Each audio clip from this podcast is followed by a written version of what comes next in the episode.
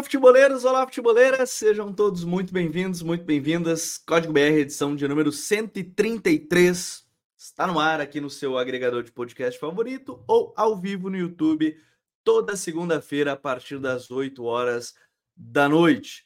Eu sou Gabriel Corrêa, hoje ao meu lado Douglas Batista. Tudo bem, Douglas? Tudo certo? Como é que tá, meu parceiro? Boa noite, Gabriel. Boa noite para quem está vendo o programa ao vivo, né? Bom dia, boa tarde, se você estiver ouvindo, ouvindo a gente de forma gravada, né, posteriormente.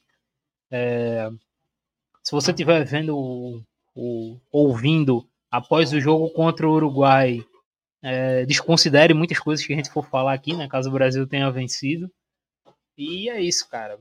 Um começo de trabalho do Diniz que, como falou muito bem o Mansur no texto dele, né, no alge.com, é um trabalho que mostra que, independente de como o treinador vai jogar, tem que se respeitar processo.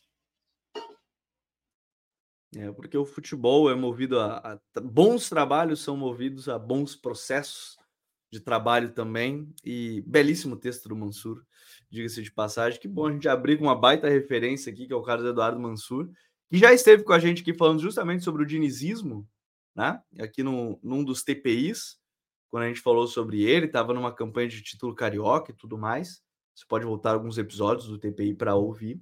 Mas essa semana a gente quer falar um pouquinho mais sobre esse início do Diniz na seleção brasileira, porque são três jogos, três jogos de eliminatórias. Você pode estar ouvindo depois do jogo contra o Uruguai, como o Douglas frisou, né? A gente está aqui ao vivo segunda-feira. Você pode estar ouvindo na terça-feira pré-jogo, pode estar ouvindo na quarta-feira, pode estar ouvindo na terça-feira pós-jogo. Então, é importante contextualizar isso logo de cara, mas é, é, um trabalho em início, o Douglas, e eu acho que é importante de contextualizar que é uma mudança de modelo, porque se o Tite preferia, pelo menos a partir ali do amistoso contra a Inglaterra, antes da Copa de 2018, né, o próprio Tite fala que ele resolveu mudar o sistema para ter um ataque mais parecido, e ele cita isso, então não tem por que negar algo dessa forma, ele cita isso, que ele, pref ele preferiu adequar um modelo mais próximo ao que era ao Manchester City, de ter cinco jogadores passando a linha, jogadores em posições pré-determinadas, né? Um jogo bem mais posicional. O Diniz, como o próprio diz também, então acho que é importante, a gente vai pegando as falas dos próprios para entender. Tem um jogo aposicional, que é o contrário, ele diz que é o contrário do Guardiola, né? É, eu não concordo quando falo que não tem estrutura, porque ao mesmo, aí, se a ideia dele é ter muitos jogadores no setor da bola, você tem uma estrutura a partir daí. A sua estrutura é ter muitos jogadores no setor da bola, ponto. Não precisa ter dois caras sempre bem abertos. Então, acho que a primeira coisa que a gente tem que entender foram três, três jogos de eliminatórias de uma ruptura muito grande de modelo. E eu acho que é esse é o ponto de partida para entender esse início de trabalho do Diniz, né, Douglas? 100%, Gabriel. Eu acho que entender que tem essa mudança e que é uma mudança também pensando no que os jogadores jogam diariamente, né? É essa ideia de ter muita gente no setor da bola, de ter esses caras trabalhando, se associando juntos, sem ter amplitude total dos dois lados, né? É, normalmente esses caras, quando trabalham diariamente nos seus clubes, já que a maioria está na Europa, né? É, eles acabam tendo contato com, com essa ideia, digamos, diferente, né? Do que o Diniz preza então, quando eles voltam para a seleção, para serem dirigidos com o Diniz com dois, três treinos até um jogo, realmente se tem uma diferença. É normal ter esse choque, ter esse, essa diferença de contextos.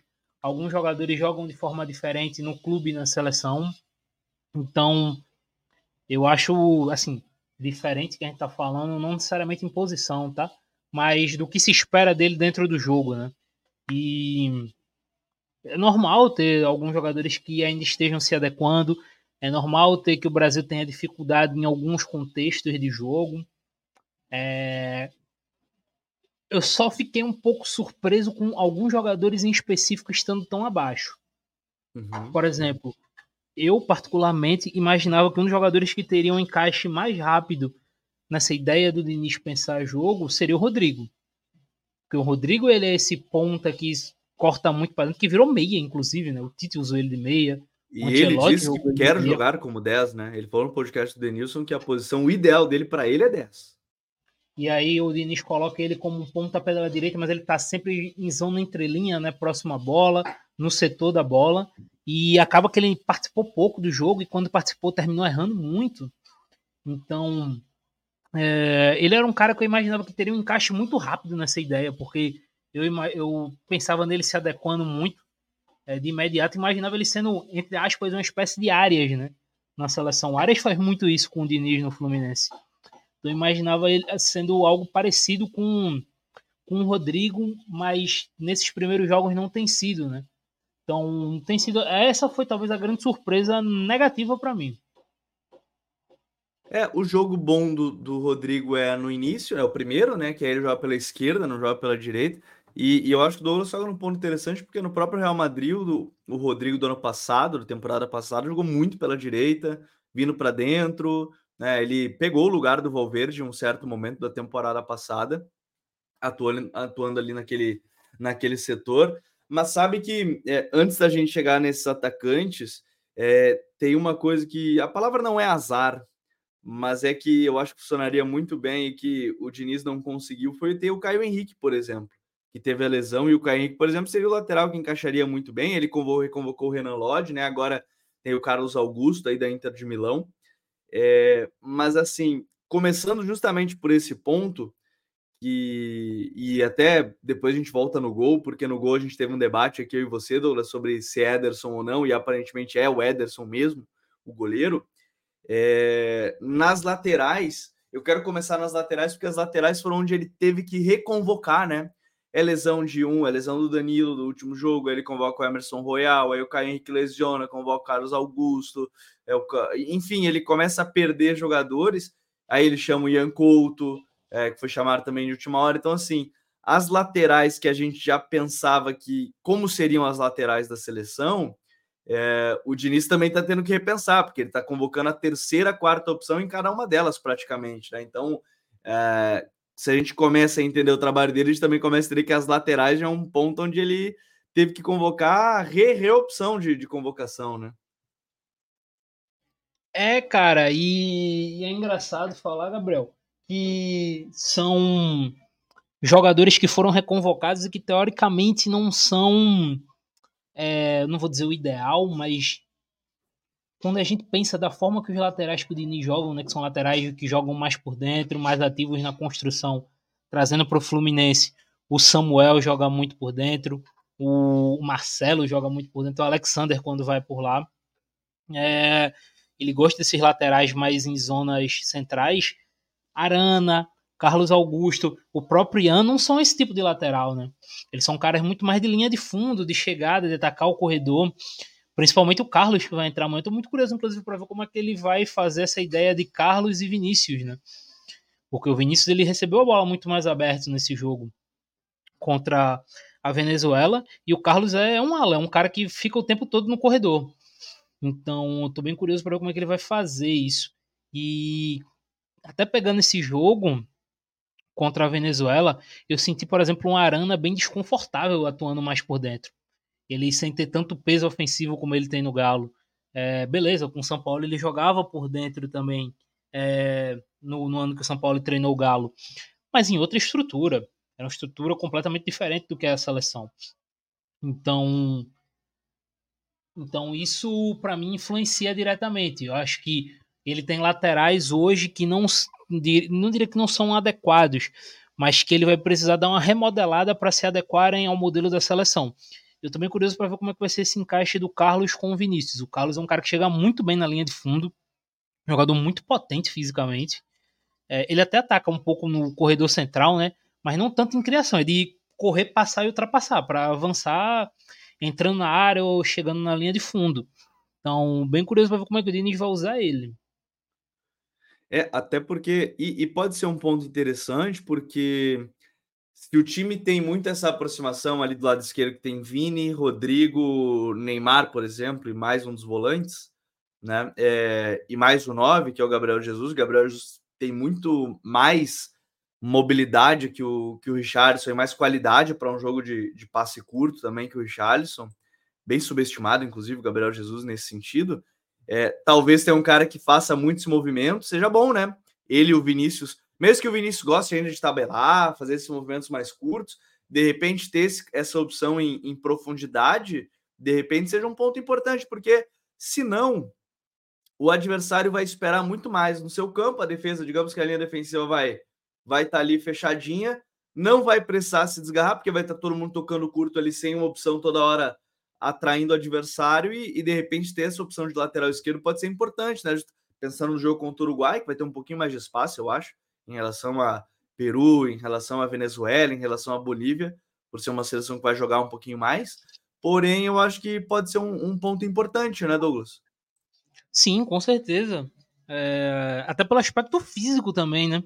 É, o Carlos Augusto, para quem não conhece, fisicamente ele é, ele é um tanquezinho, né? É, Você fez texto escrevi... no site, né? Tem texto Isso, no quando site. Eu fiz, quando eu fiz o texto dele é, pro site, eu até lembro que eu falei contigo no brincando, né, no WhatsApp, obviamente brincando, tá, gente? Eu disse que ele era o mais perto que o Brasil teve de produzir um Robertson, né? Porque ele realmente parece com o Robertson fisicamente, esteticamente, ele parece muito com o Robertson. O jeito de correr e tal. É, e eu acho bem, bem interessante. Pode ser um encaixe bacana.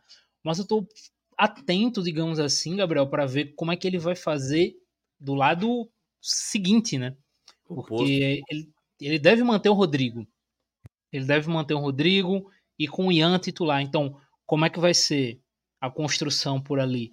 Eu acho que você pode ter o Rodrigo é, centralizando bem. Eu gosto dessa ideia, apesar do Rodrigo não estar rendendo tão bem. Eu acho que quem pode fazer bem isso é o Paquetá, posteriormente, a gente vai falar disso mais na frente. Mas eu queria ver o Ian, sabe, chegando bem na linha de fundo. Eu sei que o Diniz não gosta de ter os dois caras muito espetados, mas como você vai ter muita gente sempre atraindo, eu acho que o Ian ele é um cara muito habilidoso, tem um um contra um forte você conseguir forçar ele, forçar ele para essas situações de um contra um vai gerar situações muito vantajosas. É, e ele já faz bastante. E, e, seria manter a característica dele do próprio Girona, né? Que tá jogando como um ala em vários momentos, né? Sendo esse jogador de chegada, de, de estar pronto para a jogada mais aberta ali pelo lado. É, o Savinho tá jogando do lado oposto, inclusive. Mas eu acho que esse é um ponto importante, né? Como é que vai funcionar é, como vão funcionar os dois, porque ele tem mais chegada que o Danilo, naturalmente. É, o Emerson Royal também é uma boa opção, pensando nisso, né? De um lateral de potência, de força física, um pouco menos jogo associativo, mas é um cara de, de, de chegada, então de repente também é uma, uma opção nessa ideia. E, e a gente está falando de laterais que acho que o jogo contra o Uruguai pode nos dar um norte norte legal. E a linha defensiva, é, eu a gente pulou, acabou pulando o goleiro primeiro, mas o Ederson, pelo menos em termos de construção, já está bem claro. Assim, a gente comentou isso aqui. É, ele era melhor que o Alisson em termos de construção, ponto. Isso ele é, ele é, ele é até bem mais estimulado que o Alisson a construir com os pés. O, o que ele ele tá no Guinness, né? Inclusive, o Ederson está no Guinness Book como o tiro de meta mais longo, né? Se eu não me engano, acho que foi 85, 86 metros de distância. Né? Ele tem muita força, sem precisar dá 15 passos para trás, ele tem muita força nas pernas, né, para fazer esse, esse tiro de meta. Mas eu ainda tenho minhas ressalvas com ele defendendo, apesar dele ter feito uma temporada passada melhor. Essa ainda eu tenho minhas minhas ressalvas com, com ele, Douglas. Eu não sei você. Claro que não estou botando aqui a culpa dele no, no gol do, da Bolívia, nem no gol da Venezuela, porque o gol da Venezuela foi um golaço e o gol da Bolívia também, um chutaço, assim, acho que foi mais da linha defensiva do que dele. Mas eu. Aí é Gabriel, é sentimento de, do Gabriel. É, eu ainda não tenho a segurança que eu tinha com o Alisson, mesmo que o Alisson em Copas tenha deixado um pouco a desejar em um outro momento. Mas assim, é uma escolha totalmente entendível do Diniz, né? Ah, 100%, cara. É... Eu também prefiro o Alisson, tá? Acho o Alisson o melhor goleiro da Premier League, um top 5 do mundo. Mas também não é como se o Ederson não fosse um top 10 ali. É, exatamente, exatamente. Não é como se fosse você faltasse. É, sabe, você estivesse substituindo um top 5 por um goleiro extremamente inferior. Não, não, é o caso. O Ederson é um bom goleiro e que vem talvez da melhor temporada da carreira dele, né? Pensando em grandes momentos, ele fez uma ótima ah, ele final. decidiu a Champions, né? Foi, a final é. dele na Champions é muito boa. Então, assim, ele vem talvez do principal momento dele na carreira. Então, talvez esteja no momento dele. Então, o gol, em tese, no momento não me preocupa tanto. Eu acho que tá, tá ok ali por enquanto. Eu acho que é entendível o Ederson ser titular. Tem a questão dele com a bola, tem a questão dele estar tá vivendo talvez o melhor momento dele debaixo das traves. Então, tranquilo. Apesar que eu também acho que o Alisson tá vivendo o melhor momento dele. Mas entendível totalmente. É, e vai, vai se manter de novo. É, o, o, é bem que o Douglas falou, a gente não tá falando de como se fosse o Alisson super goleiro e o Ederson Zé Ninguém. São dois goleiros de altíssimo, altíssimo nível, de dois times que praticamente monopolizaram a Premier League nos últimos anos, com exceção da última temporada agora com o Arsenal brigando pelo título até o final, sempre foi Liverpool e, e City brigando ali pelo título e eles sendo jogadores muito, muito importantes.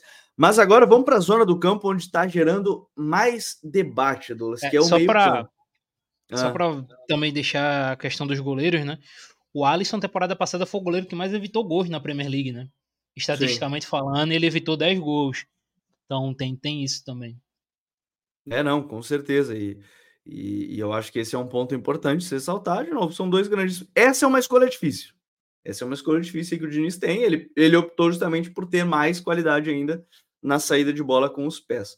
Uh, o Alisson tem assistência também, acho que o Ederson também, mas os dois têm assistência em Premier League, coisa de louco. Os dois conseguem participar ativamente, o Ederson um pouco mais é, na leitura dos espaços para esses passes curtos. Mas, Douglas, no meio-campo, a gente tem um grande debate porque a maior liderança da seleção ao lado do Neymar e ao lado do Danilo, que é o Casemiro, desses últimos ciclos, ele não é esse jogador de construção, né? Ele nunca foi um volante de construção, apesar de ter sido meia no início da carreira, ele não é esse volante de construção. Também não é um, um jogador que não sabe dar um passe curto, uma inversão, mas também não é um grande passador, um grande lançador. Aí, é... eu vou pegar o exemplo do Real Madrid. O Real Madrid, o que, que fazia quando tinha o Casemiro? O Real Madrid era um time que tinha bola o Casemiro ele não participava da construção. O Modric e o Kroos baixavam, construíam. O Casemiro basicamente servia como aquele cara que atrai a marcação, né? Ele saía ali para um canto, vinha para o outro, criava uma linha de passe, mesmo que não fossem utilizar. Na seleção, ele ainda está sendo aquele jogador alvo, né? O time está construindo, toca para o Casemiro para ele manter a construção. Mas não é bem a dele, só que aí o Diniz tem um grande dilema, né? Tirar o Casemiro não é simples, não é assim que ele vai tirar o Casemiro. Acho que o Casemiro não está numa boa fase no Manchester United, também é um ponto. E no United ele também está sendo bastante cobrado em termos de construção, mas ele é uma liderança do time. Então, talvez nesse caso as duas partes vão ter que se acertar em achar um meio termo, né? De ah, vamos manter o Casemiro, que é uma liderança, defensivamente é muito bom, não está no melhor momento, mas eu não posso tirá-lo e eu tenho que achar um meio termo, porque é, é uma, essa é uma decisão complicada para o Diniz, né? Porque, querendo ou não, é um dos capitães do time, é, é um cara importante, talvez defensivamente seja muito bom ter ele, né? E aí você dá um peso maior em construção para os zagueiros. É, é, complicado essa, essa escolha, né? De, de ter que tirar ou não pelo mau momento técnico que tá o Casemiro, um cara que sempre entregou na seleção. É, cara, acho que tu resumiu bem essa parte final, né? Ele sempre entregou para a seleção. É, por exemplo, vamos pegar diferente do Alisson, né? O Alisson foi muito questionado pelas duas últimas Copas, né? Que ele jogou. É, o Casemiro não, o Casemiro foi irrepreensível quando jogou. Inclusive, quando ele não jogou, é, o Brasil sentiu muito sem ele. Então, é um cara que é muito difícil de se tirar. É um cara que defensivamente é um colosso, né? não tem o que falar. Ele, ele, foi o melhor, ou o segundo melhor primeiro volante da última década. Né? Acho que o primeiro talvez tenha sido o Busquets. É, talvez não, foi o Busquets, abaixo dele e o Casemiro. É, os dois polarizaram então, o debate. Os dois polarizaram o debate, cada um no seu jeito. Exato, então não, não é tão simples tirar um cara desse né, do seu time titular. É, e eu acho que o grande ponto da gente estar tá questionando o Casemiro em construção, talvez para além do Casemiro, seja o entorno também não está funcionando nesse quesito de construção. Porque, beleza, o Casemiro não tá bem, mas não é como se o companheiro dele também estivesse bem. É, o Bruno tá mal também na construção. O, os laterais, o Ian Couto, ele é um lateral muito mais de linha de fundo. O próprio Arana é um lateral muito mais de linha de fundo. Eles não são mais, não são tão construtores como Danilo e Caio, por exemplo. Então, não é só o Casemiro. O entorno tá fazendo com que ele tenha que criar, que ele tenha que superar uma limitação que ele tem e que assim por mais que o Casemiro seja muito bom, a gente tá falando de um cara de mais de 30 anos e que dificilmente ele vai desenvolver essa capacidade de ser um, um super construtor agora. Isso, a chance disso acontecer é mínima. Então, o entorno também tem que ajudar. Ele hoje, eu sinto que ele está sendo muito pressionado com a bola, muito porque o entorno dele, ao redor, não está ajudando. Mas sim, o Diniz tem que pensar é, em criar alternativas. Talvez fazer algo como o Real Madrid fazia, né? Fazer o Casemiro abrir para um lado para atrair a marcação e aí forçar, e aí você ter mais espaço com jogadores mais criativos, digamos assim, para construir por dentro. Então, possa ser uma saída. É, mas eu, eu, eu, mantenho isso. Eu acho que o entorno está pesando muito. E amanhã, inclusive, é, se você estiver ouvindo, o jogo contra o Uruguai, né? É, esse jogo contra o Uruguai vai ser muito interessante observar isso. Porque, como a gente falou agora há pouco, né? O Carlos não tem essa característica também de construção. O Ian é um cara muito mais de chegar na linha de fundo. E você imaginando um, um Uruguai que, por consequência, é um time do Bielsa, um time que vai pressionar por natureza, então a gente vai ter um Casemiro sendo extremamente agredido, né? É, agredido no sentido de pressionado é, em, em, saída, em construção. E aí vai ter, o Diniz vai ter que encontrar não só o Diniz como jogador também, né, dentro de campo. O Diniz dá essa autonomia para ele. Vão ter que encontrar alternativas, senão o Brasil vai sofrer muito sendo pressionado. É, eu acho que esse é um ponto. E, e assim, né? O reserva hoje do Casemiro ali para a posição, teoricamente, é o André, né, de 5, 5 é o André, que está convocado, né, de passagem. Não estou dizendo que, que é o único, mas que está que tá convocado. E, e eu até vi nos comentários, quando a gente está aqui ao vivo, do Júlio, ele botou, dá para puxar ele para a zaga, se referindo ao Casemiro. Eu até acho que dá. Mas eu acho que o Diniz não vai fazer pelo simples fato que ele está gostando do, do Gabriel Magalhães em construção. E eu acho que o Gabriel Magalhães está bem em construção. O Brasil não tinha esse zagueiro canhoto, querendo ou não, né? Ter esse zagueiro canhoto, né? É, e aí ter um, um, cara desse nessas características é muito importante. É, e eu acho que entra nessa nessa lógica. Então ele vai brigar por essa posição. Ele pode testar o André ali como 5? Pode. Acho que ele vai fazer contra o Uruguai? Não. São duas coisas distintas. Talvez, num primeiro momento, testar o André um pouquinho mais adiantado no lugar do Bruno seja uma opção. Porque aí ele pode fazer o que a gente estava falando, Douglas, do que o Real Madrid fazia: tira o Casemiro da construção e entrega a construção para o André. O André, nesse sentido, talvez já mais. Eu, eu gosto da dinâmica do Bruno, mas eu acho que o Bruno é melhor em lançamento, em bola longa, em inversão. Acho que o André, para esse jogo curto, de repente, algumas conduções, de repente, ali, parceiro do Casemiro, pode ser interessante. Pode ser uma lógica. Mas eu acho que não vai se tirar o, o, o Casemiro nesse primeiro momento, também pela segurança defensiva que ele traz, Douglas. Não, com certeza.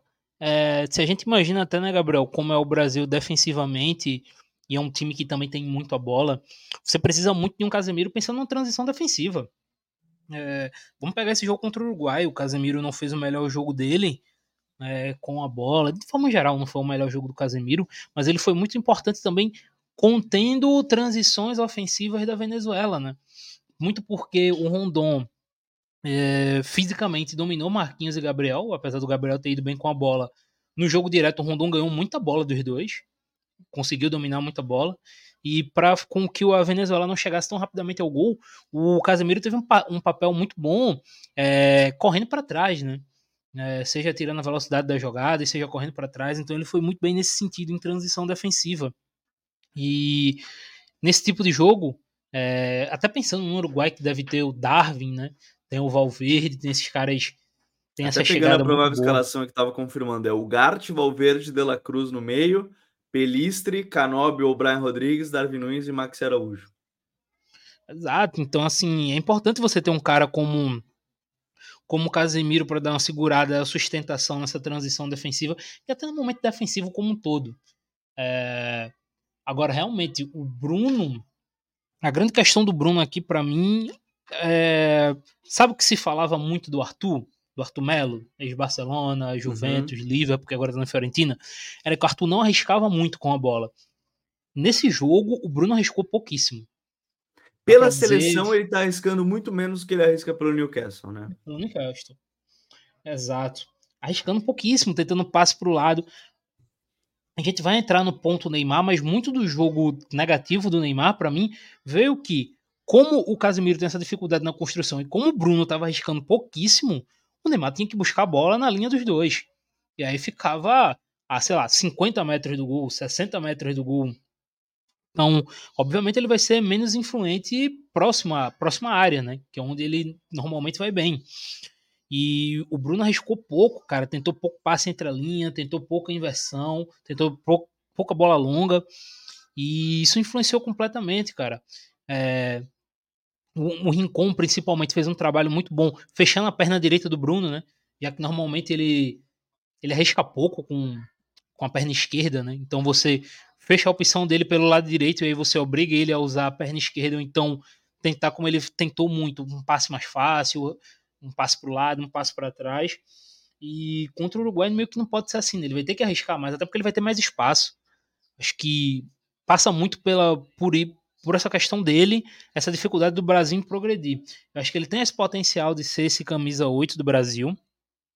Acho que hoje ele é o mais pronto, né? Acho que ele é o mais pronto de todos. E falta um pouco, faltou um pouco dele nesse jogo.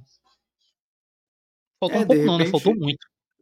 É, e de repente seja isso que ele precisa também. Agora, o Diniz conhece o Bruno, né? Nesse sentido, o Bruno elogia muito o Diniz.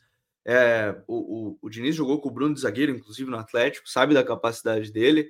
É, o, o, Bruno elogia muito o trabalho do, do Diniz, é que talvez ele precise dos jogos para confiança. Digamos que um jogo contra o Uruguai possa ser esse jogo que falta para ele ganhar confiança. De repente seja um bom jogo contra o Uruguai. E, e eu acho que é importante também que a gente falou esse jogo contra o Uruguai é um contexto bem diferente dos três primeiros jogos das eliminatórias. É um jogo com mais espaço. É um jogo que naturalmente vai ter mais jogo. Né? É um jogo que vai ter trocação. Em algum momento o Uruguai vai ter mais a bola, talvez. É... E assim, né? Tem um outro ponto aí. É, a gente falou do Bruno, mas até a gente não pode esquecer de um outro nome, Douglas, que é o Paquetá. Claro que a gente está falando dos convocados, mas de repente o Paquetá é esse oito e aí, ó, ó, aqui eu tô partindo do ponto que o Diniz vai ter essa ideia de algum momento ele vai substituir o Casemiro. É o Paquetá e mais um desses, é mais, mais o André, mais o Bruno, de acordo com o que pensa o Diniz aí. Mas o Paquetá também, de repente, é esse oito que não foi convocado agora pela, pela questão do, da acusação lá das apostas ainda e tudo mais, por isso que não, não voltou a ser convocado. Mas talvez seja esse o oito que falte também a dinâmica que falte é esse oito que é o Paquetá, né? Assim, o Paquetá é um caso interessante, né? Porque até na Copa se falou muito, porque o Paquetá ele meio que seria útil na seleção em todos os setores, né? Ele pode Sim. ser esse 8, como ele foi na Copa. E jogou em todos, né? Ele jogou de meia esquerda, falso ponta, de meia atacante, de 8. Jogou de falso Exato. 9 no Flamengo. Exato. Eu tava para dizer, Gabriel, quando chegasse mais na frente, para dizer que o Paquetá, da forma que o Rodrigo tá jogando, o Paquetá ia tomar a vaga do Rodrigo, como esse jogador aberto nesse falso ponta, fazendo esse áreas, né, para vir jogar por dentro e se associar. Eu vejo ele fazendo muito isso, é, até mais do que o 8, pensando, pensando no modelo da seleção. Mas ele poderia sim ser esse jogador. Ele tem virtudes para fazer isso, né? O Paquetá é o jogador que mais recupera a bola na Premier League, né? Se a gente pega esse começo de temporada na Premier League, o Paquetá é o jogador que mais recupera a bola. E ele é, e tem um outro, ele é, ele é o jogador que mais dá passes na entrelinha na Premier League. E aí eu só vou abrir o parênteses. O time dele é basicamente lançamento longo no 9, é ele quebrando o pescoço, olhando para cima. E tem, se eu não me engano, o West Ham tem em média 30% de posse por jogo. É um número fantástico. Para quem tem 30% do tempo da posse, ele é o jogador que mais encontra passe entrelinha. É, e um dos que mais dribla também, né? Ele tem essa capacidade muito boa também em condição. Então ele é um jogador muito bom, cara. É, eu acho que ele é um cara que termina agregando na seleção em diversos setores. Acho que o Diniz tem que convocar ele até para ter uma questão de alternativas. É, algo que passava muito na minha cabeça nesse jogo contra a Venezuela é o seguinte: o Brasil ia ter dificuldades, vai ter muitas dificuldades por ser um trabalho que está se iniciando. E por contexto, o Brasil vai ser uma equipe que vai ter muito mais a bola que os adversários. Tirando, sei lá, o jogo contra a Argentina, talvez esse jogo contra o Uruguai talvez um Equador fora de casa, mas via de regra o Brasil vai ter muito mais a bola, é que nesse tipo de cenário você vai precisar de alguns jogadores que consigam mudar cenários de jogo. é, de diversas formas, seja mudando de função, mudando de posição ou entrando em qualidade técnica. Isso passa muito também pelas convocações. E eu acho que o Diniz pecou um pouco nessa questão de convocação do meio para frente, né? Alguns jogadores, é, como é que eu posso dizer, não tem tanta capacidade assim de versatilidade e de poder de decisão para chegar e mudar, mudar um jogo a nível seleção. É, por exemplo, você tem um Paquetá fora e você tem um Veiga dentro. O Veiga é um jogador muito bom, mas tecnicamente tem uma diferença gritante entre os dois. Então, é, são coisas que, como eu disse, o Diniz vai aprender com o tempo, porque o ritmo de clube é completamente de ritmo de, de seleção, então são coisas que ele vai aprender com E ele tá com experiência. juntos, né? Ele tá no caos Exato. das duas coisas ao mesmo tempo. Exatamente. Então, esse é, esse é um argumento, né? um ponto que eu gosto de pensar. E que o fato de que o Paquetá vai jogar, cara. Acho que todo mundo tem que ter noção disso. O Paquetá não sei se nessa próxima agora, vocês vão esperar a poeira baixar mais, mas o Paquetá vai jogar. O Paquetá tem que estar na seleção. É, ele estava na lista, vamos resumir, ele estava na lista. Ele só foi. Ele, o Diniz falou que ele só não convocou por conta da, da questão da, da acusação lá, da investigação da, do caso de, de apostas e tudo mais. Vamos acompanhar esse, esse caso mais, mais de perto. E aí a gente tem os caras mais adiantados, é, e o outro oito que está convocado até abrindo parênteses é o Gerson, né? E que eu gosto do Gerson, acho um jogador que tecnicamente é muito bom, mas o que me incomoda nele é que ele desliga muito fácil do jogo. E, e talvez porque precisa a seleção hoje, não seja ele o cara. De novo, acho que a nível Brasil é um dos melhores volantes que tem no Brasil, aí o camisa 8, provavelmente, tecnicamente, fisicamente, ele, ele é um jogador forte fisicamente, mas acho que ele desliga muito fácil do, do jogo nesse sentido. É... A médio prazo, não sei se ele vai ser a opção da seleção. É... Só se ele for o meia mais adiantado, acho que não como um oito na seleção. Mas eu, eu não vejo a médio prazo ele tendo a continuidade ali, não, Douglas. Não, e assim, é, é até legal citar as outras opções, né? Você falou do Gerson, né, que foi convocado, mas tem o Joelinton, que teve nas últimas duas convocações. É... A gente tem o Danilo, né, que ficou jogando mais avançado no Forest. Era o camisa 5, né? Era, digamos, o cara que disputaria a vaga com o André, entre aspas, mas é... o Danilo passou a ser um 8, né? Não, não só um 8, né? Quase um meio atacante em alguns momentos no Forest. Mas ele entra nessa disputa aí como 8. Então, tem alguns outros nomes, né, que a gente vai ouvir falar, que vão entrar, que vão disputar a posição. Um que chegou até a ser convocado, não com o Diniz, mas com o Ramon, mas que está tendo muita dificuldade, né? Que é o, o Andrei. Escolheu mal, né? Destino, né? Teve várias propostas para ele escolher para o Forest, não jogou Sim, ainda. Uma pena, cara. Uma pena.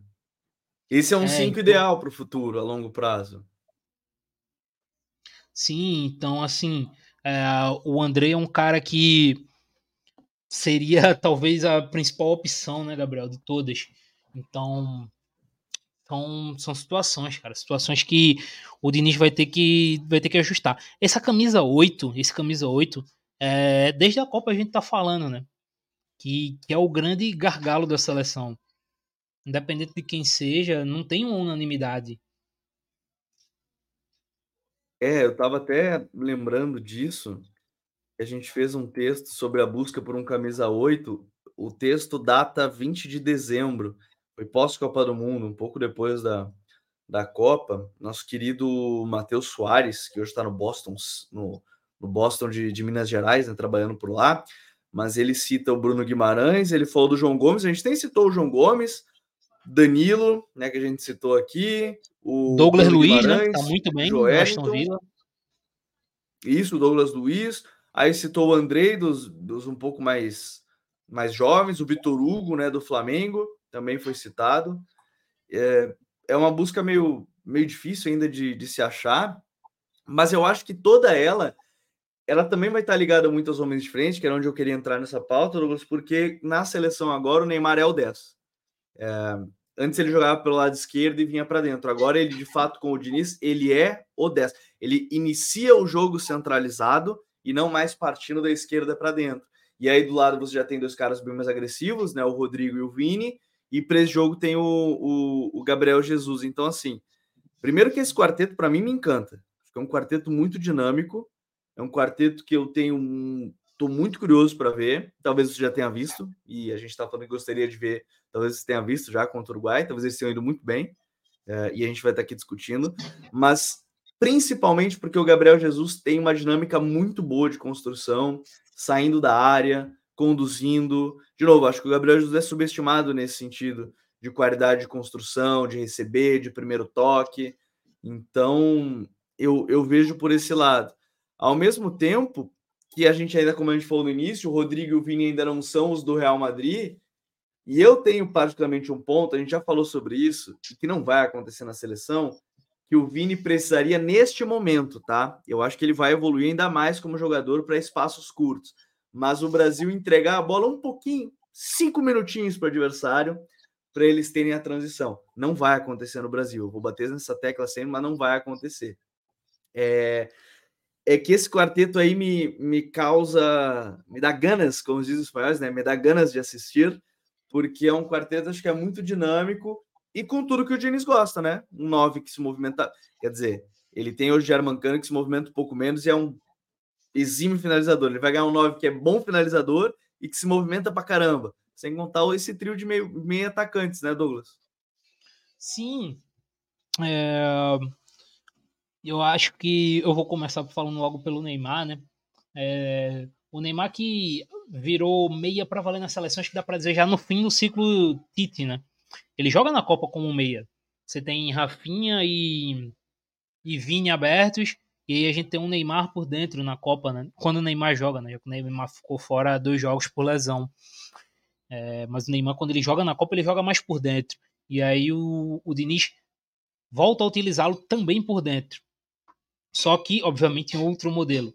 Eu acho que é o, é o ideal, né, para o Neymar jogar na seleção. Ele não tem mais, digamos, força, né, para arrancar, para jogar aberto, para ganhar tantos metros correndo. Acho que a influência dele tem que ser outra. Ele tem que jogar realmente mais por dentro. É onde ele pode ser decisivo. Agora, a construção ao redor dele, né, as outras peças é que me chamam a atenção. o Vinícius é unanimidade, tem que ser titular do lado esquerdo. Esse cara do um contra um, do drible. E é o melhor jogador brasileiro, né? Dos últimos três anos dá pra botar, né? Dos últimos, das últimas três temporadas. Duas, três Pode temporadas. Ser. Pode ser duas. No mínimo duas. No mínimo é. das últimas duas. Então, ele tem que jogar, ele é, ele é titular absoluto, né? Tem que ter também um pouco mais de responsabilidade. Eu acho que o Brasil tem que dar um pouco mais a bola para ele também, às vezes. para ele desenrolar alguns lances, né? Desenvolver algumas jogadas. Agora, as outras duas posições eu considero muito em aberto. Eu falei agora há pouco na né, questão do, do Rodrigo. Eu achava que o Rodrigo ia ter um encaixe mais rápido. É, mas eu imagino um, um, um Paquetá jogando ali como esse, digamos, falso meia, meia pela direita. Ele partindo dali, centralizando, ficando numa zona mais entrelinha. Ele é um cara muito bom em espaço curto, né? Com tabelas curtas, com dribles curtos. É um cara que se dá muito bem com o Neymar dentro de campo, né? É, nesse último ciclo, dá pra dizer que ele foi o melhor parceiro do Neymar do Brasil nesse último Rodrigo. ciclo. O Rodrigo não, o Paquetá. Ah, o Paquetá, sim, sim, sim. Foi, foi o Paquetá. Até porque o Vinícius, ele meio que a explosão dele já foi muito próximo à Copa, né? Você foi no último ano já. Hum. Eles então... não tinham feito nenhuma partida juntos quase até a Copa. Eles fizeram o jogo contra contra o Chile, que o Neymar joga de falso 9, se eu não me engano. E aí depois ele não chegou a ter tanta sequência juntos. Os dois só na Copa que jogaram juntos um pouco. É, inclusive não perderam, né, jogando juntos. É interessante essa estatística. Um, mas eu acho que isso, acho que o Paquetá ele teria essa facilidade maior. Agora, o centroavante para mim é, é onde traz mais discussão. Porque ao você ter esse tipo de jogador, Paquetá, Rodrigo, Neymar, eu acho que assim, obviamente eu acho o Gabriel melhor que o Richarlison, né? Seja em fase atual, seja tecnicamente um jogador mais inteligente, um jogador que dá mais alternativas com e sem a bola. Em compensação, acho que tem que ser um centroavante um pouco diferente, Gabriel. Acho que tem que ser um centroavante que não seja tão influente assim em construção, mas um centroavante mais de área, um centroavante mais de desmarque, né? Que consiga usar bem desmarques, Mais germancano. É, que seja muito bom fazendo essa diagonal nas costas da defesa. Então, caras como o Vitor Roque, como o Marcos Leonardo, eu acho que poderiam ser testados por conta das características do Brasil, dos jogadores do Brasil. Eu acho que você tem que ter muita gente entrando na área. E inclusive foi algo até que eu senti um pouco de falta nesse jogo contra a Venezuela, que a gente teve pouca gente entrando na área, né? É, tinha às vezes o Richarlison e às vezes o Vinícius entrando na área. Acho que faltou gente na área nesse jogo. E aí para além do centroavante, um meia, né, que pise mais na área. Poderia ser, inclusive, o próprio Paquetá, ele tem essa característica. O jogo contra a Croácia ficou marcado do Paquetá perdendo dois gols, né? Porque ele tem essa, essa pisada na área, ele tem essa chegada. Então, eu acho que o Diniz ele precisa também ajustar essa questão de jogadores entrando na área. O Brasil ele tem muito a bola, mas povoa pouca área. Então, isso influencia também na baixa criação da equipe. E sabe que eu tenho a impressão que em algum momento quem vai ganhar espaço também ali que a gente não citou é o Rafinha. Rafinha fez uma bela estreia né, contra, contra a Bolívia, porque o Rafinha também é um cara que chuta muito, né? De, de entra bastante na área, finaliza bastante, tem uma boa finalização, constrói relativamente bem, não é exatamente um construtor, mas ele consegue fazer esse jogo curto, assim, e no Barcelona joga bem mais aberto, cortando para dentro e tudo mais. Mas eu acho que é um jogador que vai ganhar espaço depois que voltar de lesão também, ali como esse meia pelo lado, ponta pelo lado direito ali, e ele com o pé trocado, né? Ele é um canhoto, jogaria pelo lado direito também.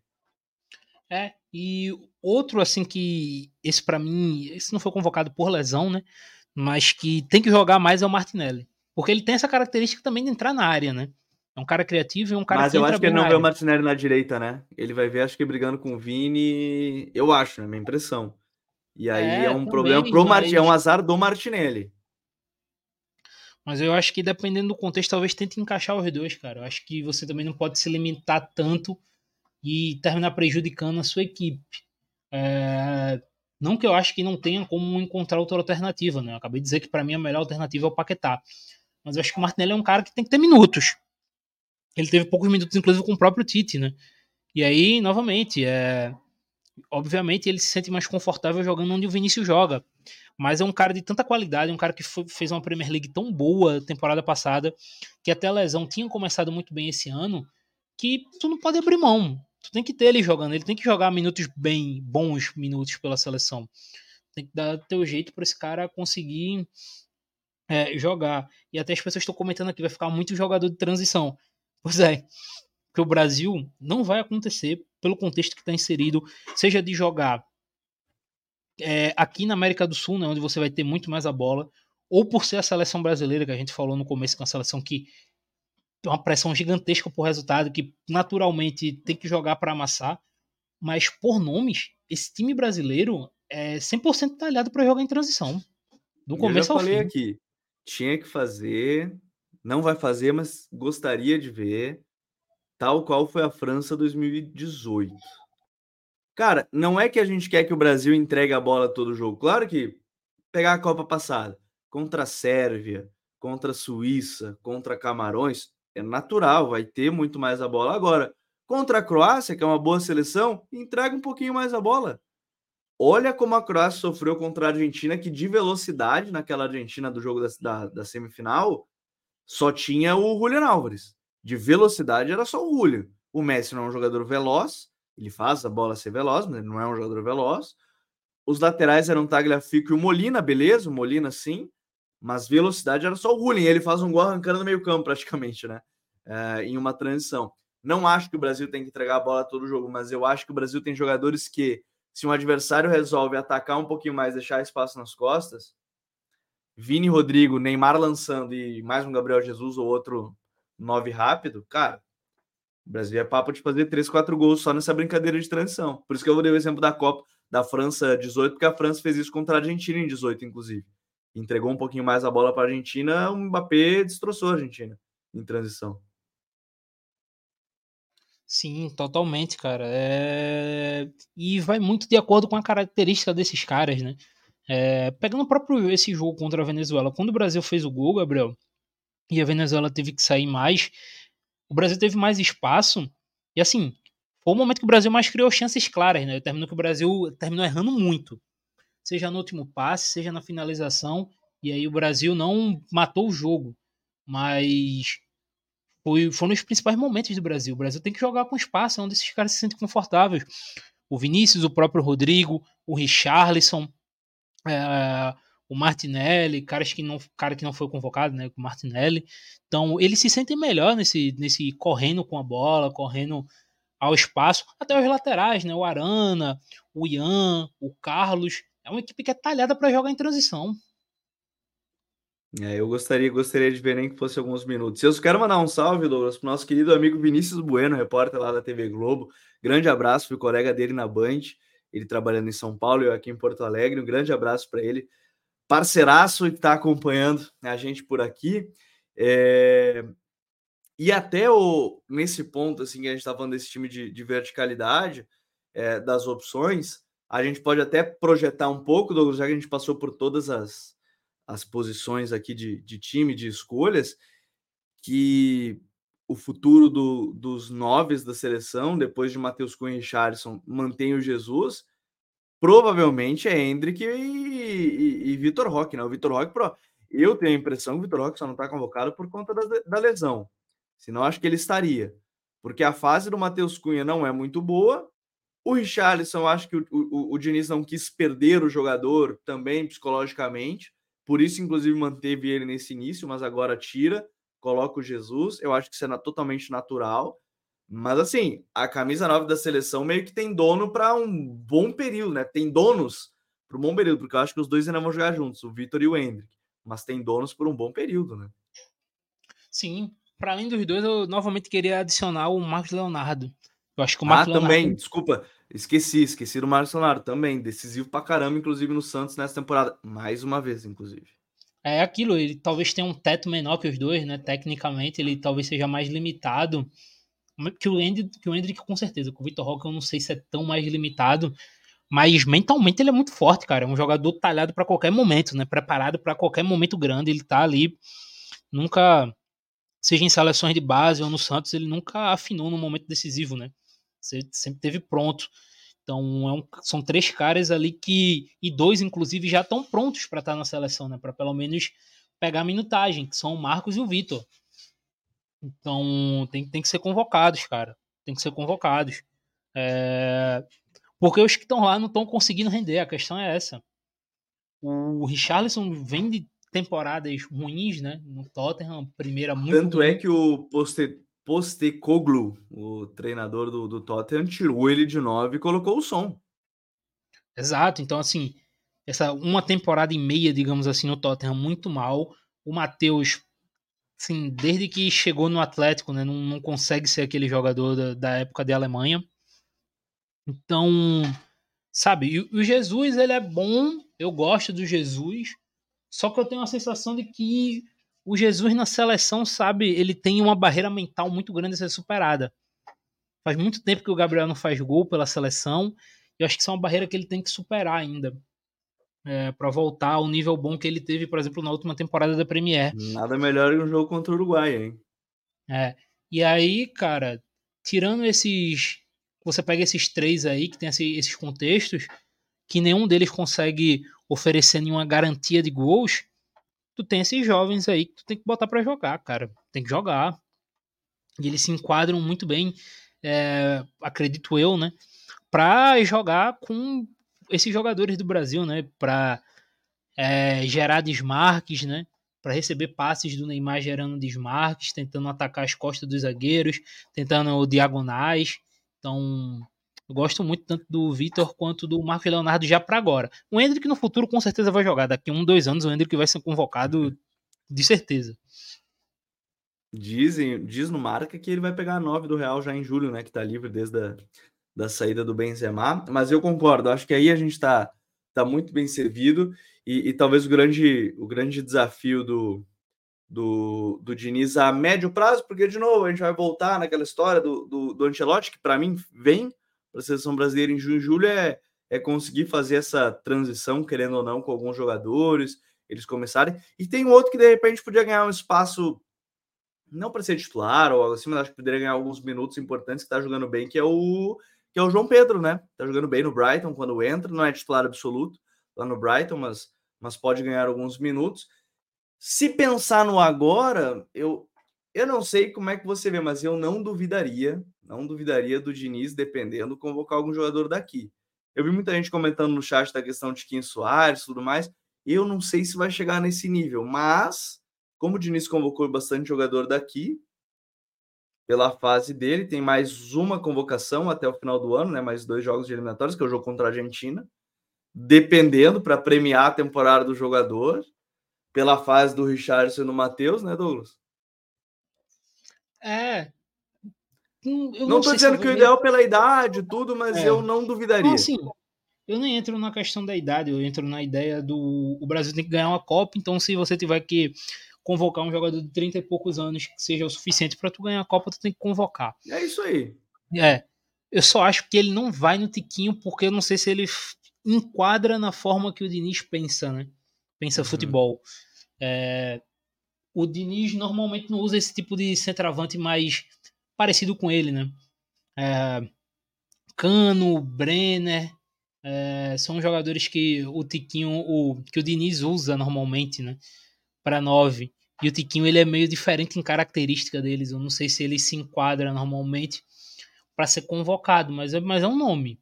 Eu acho que antes dele ele vai convocar o Marcos Leonardo. Acho que o Marcos Leonardo faz mais o Diniz. É, não, acho que o Marcos Leonardo encaixa muito bem de novo. É mais jovem, de repente, acho que vai ganhar. É importante ganhar esses minutos também, tá merecendo pela temporada que faz. Acho que podem ser os nomes a, a aparecerem, sem contar nas outras posições aí que tem jogadores que podem pedir passagem na, na zaga, caso do Albert Renan, caso do Beraldo. Nas laterais, a gente queria ver o Caio Henrique, infelizmente ele teve a lesão, né? Poderia ver mais minutos dele. Então, acho que é, é importante, a gente vai ver aí um processo de jogadores entrando aos poucos na, na seleção brasileira. Dito isso, o Douglas, para a gente fechar aqui, qual é o maior desafio do Diniz agora, curto, médio prazo com a seleção brasileira? Eu diria que. Porque para a Copa, vamos ser sinceros, né? Classificam sete, pô. Não é o desafio ir para a Copa. É, eu acho que o, a curto prazo o ideal seria conseguir desenvolver melhor um jogo num, nesse espaço curto de campo, né? Imaginando que os adversários vão dar muito mais a bola para o Brasil, que o Brasil vai ter que se desenrolar num jogo enfrentando oito caras em, sei lá, 30 metros. Então, conseguir desenvolver é, um jogo, criar alternativas para quebrar esse tipo de defesa é o ponto principal do Diniz a curto prazo, que não tem conseguido, né? Não tem conseguido. Teve a Bolívia ali, mas é aquilo, cara, com todo respeito, sabe? A Bolívia fora, do, fora de casa, fora de La Paz, é meio que, vou dizer aqui, uma obrigação, né? Você tem que fazer, você tem que criar da forma que o Brasil criou mesmo. Então, nesses próximos jogos, contra o Uruguai não vai se adequar tanto, porque o Brasil vai ter mais espaço, mas na próxima data FIFA, acho que esse é o grande desafio dele. É um bom ponto. Acho que é, eu acho que é por aí. É ir tentando desenvolver um pouco mais esse jogo até chegar o momento, para mim, minha opinião, que vai fechar, pelas segundas informações que vai fechar Carlo Ancelotti.